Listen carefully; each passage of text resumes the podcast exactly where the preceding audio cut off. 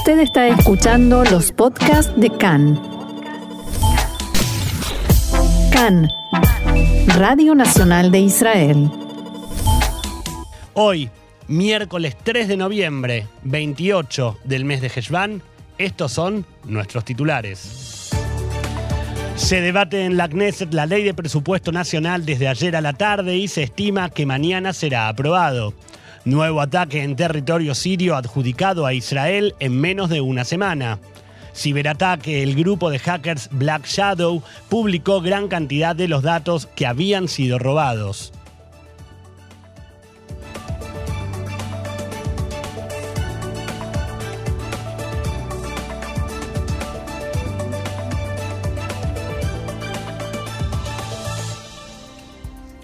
Y comenzamos entonces con la noticia del día y tiene que ver con el presupuesto en la Knesset.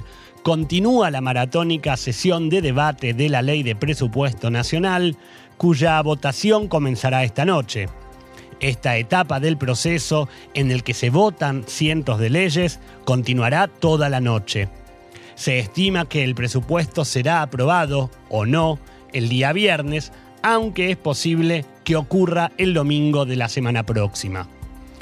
En el marco del filibuster de la oposición, el legislador Shlomo Okari del Likud dio un discurso de casi cinco horas.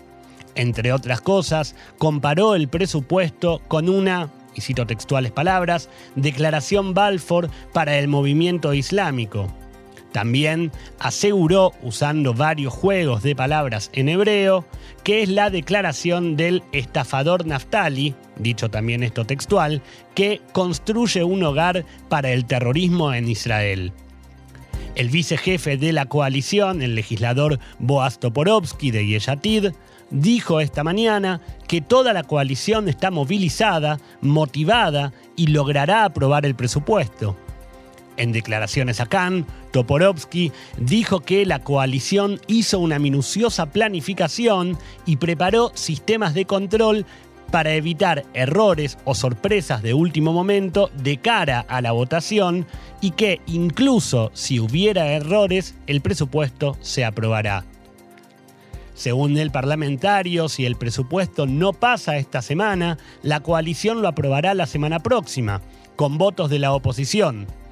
Haremos todo lo necesario, pero no creo que lleguemos a esa situación, aseguró Toporovsky, y agregó que, cito textual, incluso hay miembros de la oposición que admiten que este es un buen presupuesto. Respecto a la situación en las comisiones y la voluntad de la coalición de cooperar con la oposición en las comisiones, el parlamentario Boaz Toporovsky sostuvo que en el momento en que la oposición deje de jugar y termine con el boicot a las comisiones, podrá tener muchos logros. Lo correcto es que haya en el sistema frenos y equilibrios. Equilibrios, perdón. En este contexto, el ex ministro de Finanzas, Israel Katz, del Likud, criticó hoy al titular del partido RAM, Mansur Abbas, y lo comparó con el líder de Hamas, Ismail Yaniyeh. Según Katz, Abbas está al frente del brazo político de los hermanos musulmanes, el movimiento al que pertenece Hamas. El ex ministro dijo que no cree ni una sola palabra a Mansur Abbas, tal como no cree en la palabra de Yaniyeh.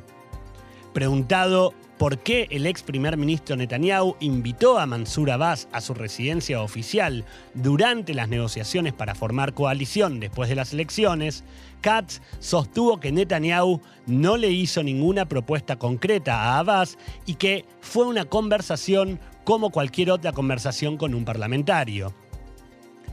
También el primer ministro, Naftali Bennett, se refirió en la mañana de hoy a la cuestión del presupuesto. En la reunión de gabinete de esta semana, Bennett sostuvo que, abro comillas, hay que tomarse el tema del presupuesto nacional como un gran desafío, el único en los próximos días y debemos superarlo. Estamos en el último tramo de este esfuerzo.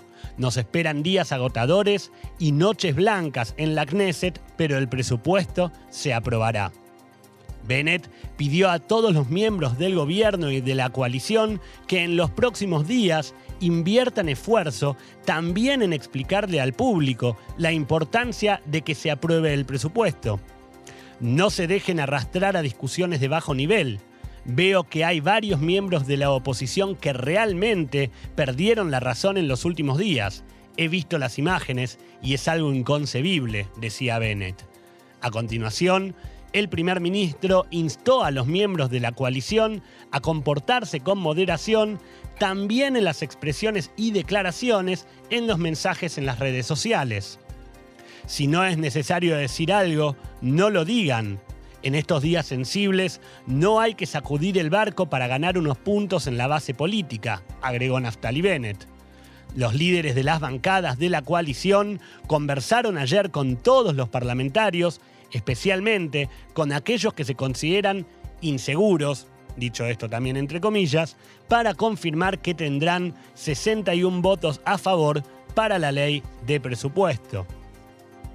Continuamos con más noticias del eh, ámbito político.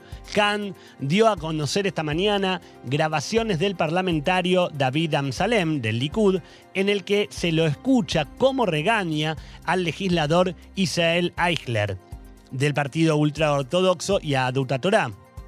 En los últimos días, Eichler criticó al ex primer ministro Benjamin Netanyahu.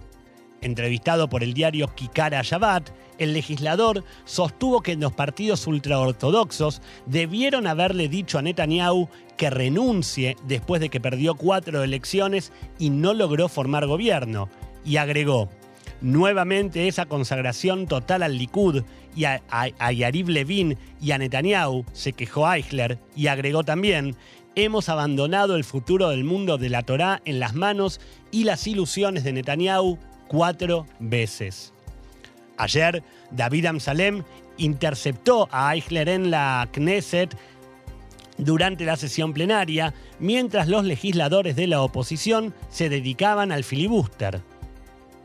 En la grabación se escucha cómo Amsalem advierte, cito textual, eso que dijiste no lo digas más, porque mucha gente sale perjudicada, y continúa, es como si yo te dijera que cambies de Admor, rabino, en referencia a, a un rabino, al guía espiritual.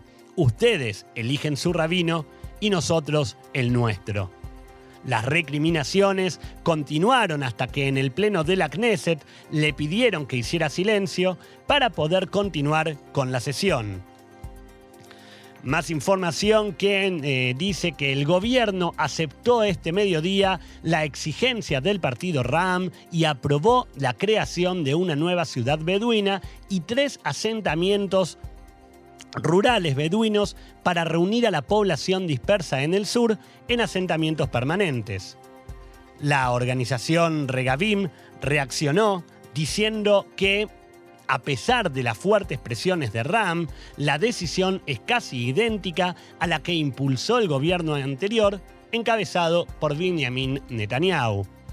Según dijeron en Regavim, el movimiento trabajó en cooperación con la ministra del Interior, Ayelet Shaked, para asegurarse de que no hubiera ningún cambio en el texto de la resolución. Una nueva información, anoche se llevó a cabo una manifestación contra el gobierno en la explanada del Teatro Nacional Abima en Tel Aviv. Los organizadores convocaron la protesta bajo el lema cito textual, este gobierno vende el país, haremos todo lo legalmente posible para derrocarlo, vamos a salvar la democracia. Recordemos que la manifestación iba a realizarse en Plaza Rabin dos días antes del aniversario del asesinato del primer ministro Itzhak Rabin, debido a que la invitación citaba a la gente en la Plaza Reyes de Israel, el nombre anterior, generó muchas críticas y fue corregida agregándole también Plaza Rabin. Finalmente, y dado que las críticas no cesaron, se trasladó a Avima en el centro de la ciudad. Los organizadores, cuyos números de teléfono figuraban en la invitación, son conocidos como vivistas, es decir, activistas y seguidores del ex primer ministro Benjamin Netanyahu. Entre los oradores de la protesta estaban los parlamentarios Zahi Anekvi, Ofir Akunis, Amir Ohana, Mai Golan, Shlomo Kari y Galit Distel Adbrian del Likud. También dirigieron la palabra los líderes del sionismo religioso Bezalel Smotrich e Itamar Ben-Gvir. Desde el escenario, Ben-Gvir dijo, abro comillas, en los medios de comunicación nos llaman extremistas, inferiores, negros. Estoy orgulloso de ser un extremista en el amor del pueblo de Israel. Me enorgullece ser un extremista en el amor a este país y un extremista en la protección de los soldados de Tzal. El legislador Tzahi Anekvi dijo que, también cito textual, manifestaciones como esta traerán el pronto final de este gobierno y Bezalel Smotrich prometió que reemplazaremos este mal gobierno por uno de derecha, nacionalista y judío que traerá una gran luz. No muy lejos de allí, en eh, Kikar Rabin, en la Plaza Rabin, se llevó a cabo un acto de homenaje al ex primer ministro en el que participó su familia junto con ministros y exministros, parlamentarios y ex parlamentarios de Abodá, entre ellas la titular del partido Merab Mijaeli. También, mientras tanto, el legislador Moshe Gafni de Yaduta Torah sostuvo en la tarde de ayer en la Knesset que Bennett traicionó al Estado de Israel y también agregó que Ayelet Shaked y sus compañeros de partido tienen la culpa de todo. Continuamos con más información aquí en CAN en español, Radio Reca, Radio Nacional de Israel tenemos que eh, hablar de uno de los que también mencionamos en nuestros titulares, un nuevo ataque en territorio sirio adjudicado a Israel en menos de una semana. Efectivamente, en la mañana de hoy, una fuente militar siria afirmó que Israel atacó durante la madrugada una posición del ejército sirio en el área de Sakia, en las afueras de Damasco. Según la fuente, el ataque fue por vía aérea y durante la misma se lanzaron varios misiles desde el norte del país hacia el objetivo en cuestión. Si bien se reportaron daños materiales, Siria no informó respecto de muertos o heridos, y hasta el momento tampoco hubo ningún comentario de funcionarios israelíes. Durante el último fin de semana, recordemos, la agencia oficial de noticias de Siria había informado sobre un ataque israelí desde el oeste de Damasco. En ese momento se señaló que, en respuesta a los misiles, se activaron los sistemas de defensa aérea del ejército sirio. Un informe del canal Al Arabia declaró que ese último ataque fue contra depósitos de Hezbollah y las milicias iraníes en el área. La semana pasada, una fuente de seguridad israelí dijo que la Fuerza Aérea pronto tendrá que decidir si emprenderá una acción integral contra el sistema de defensa eh, sirio, aéreo sirio, perdón, con el fin de preservar la supremacía israelí en la región y para luchar también contra las mejoras tecnológicas en las baterías aerotransportadas fabricadas en Rusia e Irán, utilizadas por la Fuerza Aérea Siria. Otra información, hablamos ahora del ciberataque cuya autoría asumió el grupo de hackers iraníes Black Shadow. Finalmente, en la noche de ayer fue publicada la información sobre 290.000 pacientes en el Instituto Moore. Las listas filtradas por el grupo incluyen nombres, identificaciones y solicitudes de citas para pacientes. Además, también se difundió información sobre los clientes de la estación de radio FM 103. Más temprano y después de que expiró el ultimátum que habían impuesto para el cobro de un millón de dólares, el grupo de hackers afirmó haber publicado la base de datos completa que robaron del sitio web Atraf, el sitio de citas. Luego del anuncio, la aplicación Telegram volvió a bloquear el canal de los piratas informáticos, que de hecho había sido pedido a la compañía por parte del fiscal general de Israel, pero desde entonces Black Shadow ha logrado abrir otra página. Los hackers ahora anunciaron que exigen 10 mil dólares por la contraseña del archivo cifrado de datos de los usuarios de, en Atraf. Eh, Aparte, podemos contar, cuando hablan de datos, se refieren no solo a detalles de los usuarios, sino también a conversaciones y fotografías intercambiadas entre ellos. La publicación de todo esto obviamente es una violación flagrante de la privacidad, pero es especialmente delicada y sensible para las personas que todavía no se reconocen públicamente como homosexuales, en algunos casos gente que ni siquiera en sus círculos más íntimos o sus familias lo ha comentado. Además, estos datos incluyen, por ejemplo, quién es portador del virus VIH o tiene SIDA. Khan pudo saber también que los hackers lograron acceder a los datos de personas que compraron entradas para fiestas y conciertos para la comunidad LGBT, incluyendo sus números de teléfono y domicilios. Recordemos que cuando se conoció del hackeo hace unos días, también se informó que el mismo había afectado a sitios de varias corporaciones, entre ellas Khan, a empresas sin compañías como Pegasus y Mr. Ticket y a empresas de transporte como Dan y Kavim, entre otras.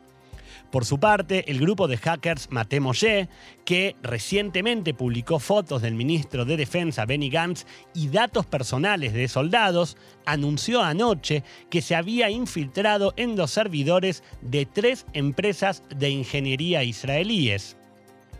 Los piratas informáticos señalaron que tienen muchos documentos en sus manos, incluso mapas, contratos, fotos y cartas. Según informaron, algunos de los documentos ya se han filtrado y el resto del material, amenazaron, se publicará gradualmente. Cambiamos en un poco el ángulo de la información y días después del derrocamiento del, régimen en Sudán y con la cuestión de las relaciones con Israel de fondo, se espera que el enviado estadounidense para Sudán, Jeffrey Feldman, visite Israel la próxima semana. Según informaron desde la Casa Blanca, desde que tuvo lugar el golpe, Feldman ha estado tratando de mediar entre el personal militar y las fuerzas civiles expulsados del gobierno. Tal como informamos en nuestro programa de ayer, una delegación israelí viajó a Jartum, la capital de Sudán, durante la semana pasada y según trascendió, la comitiva mantuvo conversaciones con el líder militar golpista Al-Burhan y con el depuesto primer ministro Abdullah Hamduk. Igualmente, en principio, no se conoció más respecto de la visita y su propósito. En las últimas horas, un funcionario diplomático sudanés le expresó a Khan que Hamduk quería firmar el acuerdo con Israel y agregó que este apoya la normalización de las relaciones. Además, sostuvo que el primer ministro derrocado estaba preparado en ese momento para volar a Washington con el objetivo de firmar un acuerdo con Israel, pero que por supuesto esto es algo que ya no sucederá. Según fuentes involucradas en el asunto, es probable que las medidas en Sudán retrasen, su adhesión oficial a los acuerdos de Abraham. La información respecto de la llegada de Jeffrey Feldman a Israel comenzó a circular justamente como alguien que pueda ayudar a destrabar o al menos a acelerar la firma del acuerdo entre Israel y Sudán.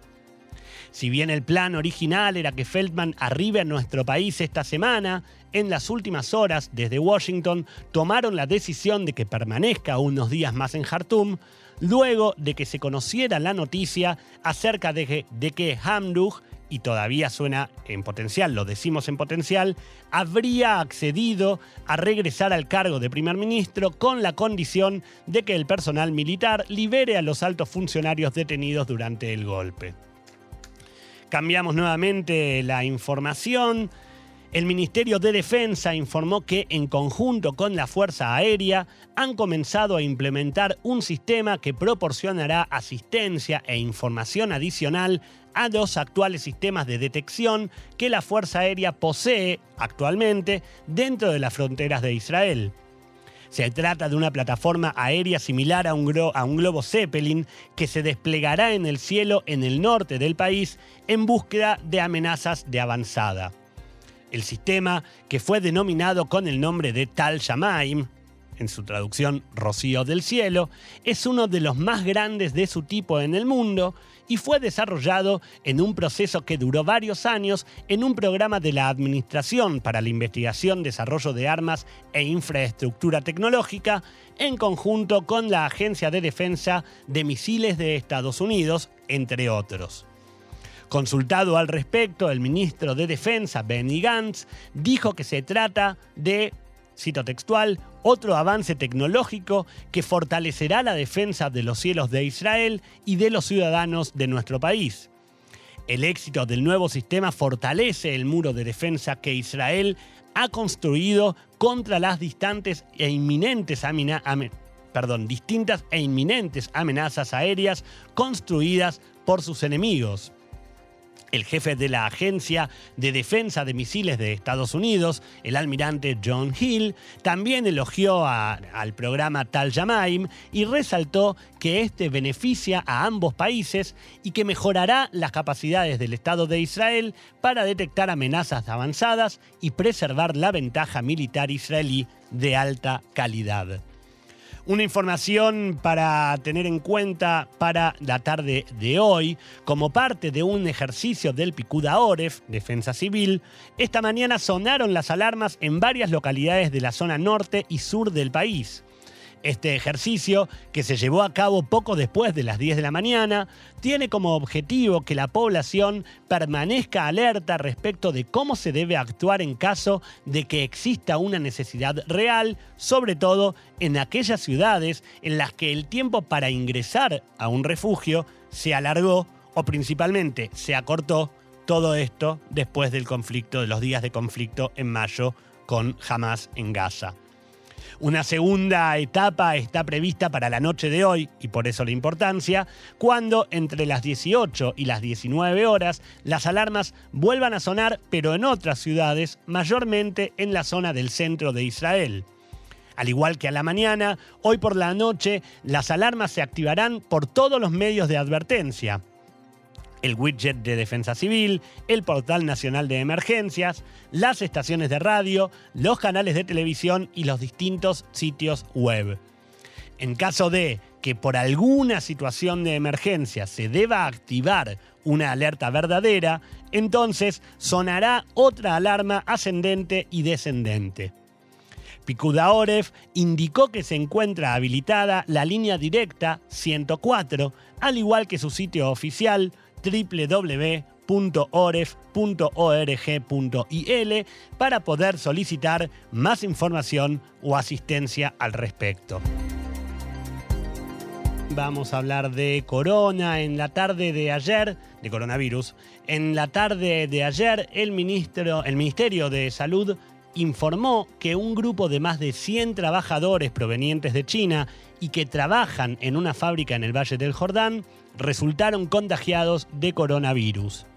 Asimismo, anunciaron que, en conjunto con el Picuda Oref, Defensa Civil, se realizaron pruebas a unas 800 personas de la zona, la mayoría trabajadores extranjeros que entraron en contacto con los contagiados. Desde el ministerio se teme un brote de diversas variantes de la cepa delta, ya que algunos de los trabajadores, varios de ellos, han estado en el extranjero recientemente.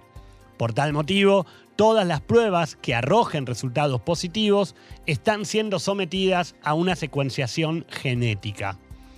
En la mañana de hoy y luego de los primeros resultados, pudo saberse que la mayoría de los trabajadores regresaron de China hace aproximadamente dos semanas. Si bien en un principio se había hablado de 100 infectados, según la última actualización del ministerio hace pocas horas, el número ya asciende por el momento a 170 enfermos y repetimos, por el momento, porque todavía informan que faltan eh, conocerse muchos resultados.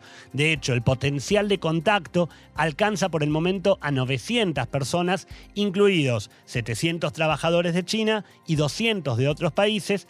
Hasta ahora, de los 800 evaluados que comentábamos al principio de la nota, 170 han sido diagnosticados como positivos y 344 todavía esperan respuesta a su examen. Según informaron fuentes del Ministerio de Salud, los trabajadores que regresaron de China se sometieron a una prueba de PCR que resultaron todos negativos y recién después de unos días comenzaron a desarrollar síntomas. Con la investigación epidemiológica se busca eh, esclarecer los contactos de los trabajadores en los días previos a que se descubrieran los síntomas. Pero como también existe preocupación por la aparición de una variante diferente de la cepa delta, todas las pruebas están siendo secuenciadas genéticamente. Las mismas fuentes indicaron que se está considerando instalar hoteles para aislar a las personas ya contagiadas y a quienes todavía esperan los resultados. Incluso se especula con enviarlos a varios kibutzim de la zona. De hecho, muchos viven en algunos kibutzim de la zona, pero se está especulando con cerrar alguno de ellos solamente para aislados y contagiados. Como dato, también vale señalar que desde que entró en vigencia la apertura del turismo el pasado lunes, este lunes, justamente el primer día, 2.943 personas extranjeras ingresaron a Ben Gurión, de las cuales 600 son turistas y el resto son trabajadores extranjeros. Según la información provista por las autoridades del aeropuerto Ben Gurión, en el día de ayer la cifra de ingresantes superó los 5.000 viajeros. Y ya que tenemos datos, podemos también informar que el Ministerio de Salud informó que durante la jornada de ayer se registraron 663 nuevos casos de infectados con coronavirus. Esta cifra representa el 0,77% de resultados positivos sobre poco más de 96.100 pruebas realizadas. Actualmente en Israel hay 7.447 personas con el virus activo, de los cuales 280 permanecen hospitalizados. De estas personas, 201, 201, personas se encuentran en estado grave y 120 requieren la asistencia de un respirador.